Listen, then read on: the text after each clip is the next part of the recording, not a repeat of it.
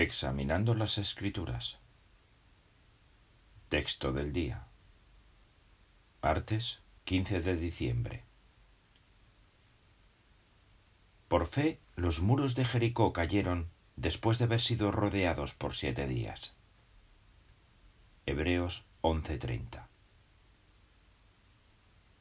Jehová les dijo a los israelitas que no atacaran Jericó.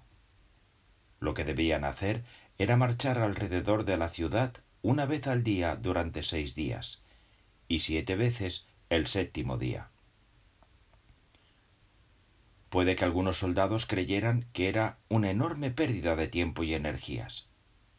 Pero el líder invisible de Israel, Jehová, sabía muy bien lo que hacía. Seguir su estrategia les permitió a los israelitas tomar la ciudad y fortaleció su fe. Además, los libró de tener que luchar contra los poderosos soldados de Jericó. ¿Qué aprendemos de este relato? Puede que a veces no comprendamos del todo por qué toma la organización algunas iniciativas.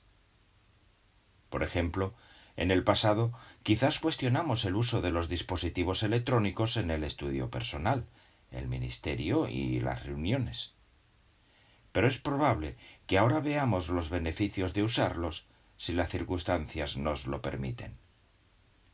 Por tanto, aun cuando al principio tengamos dudas, debemos seguir las instrucciones de la organización de Dios. Cuando vemos los buenos resultados de los cambios, nuestra fe y unidad se hacen más fuertes.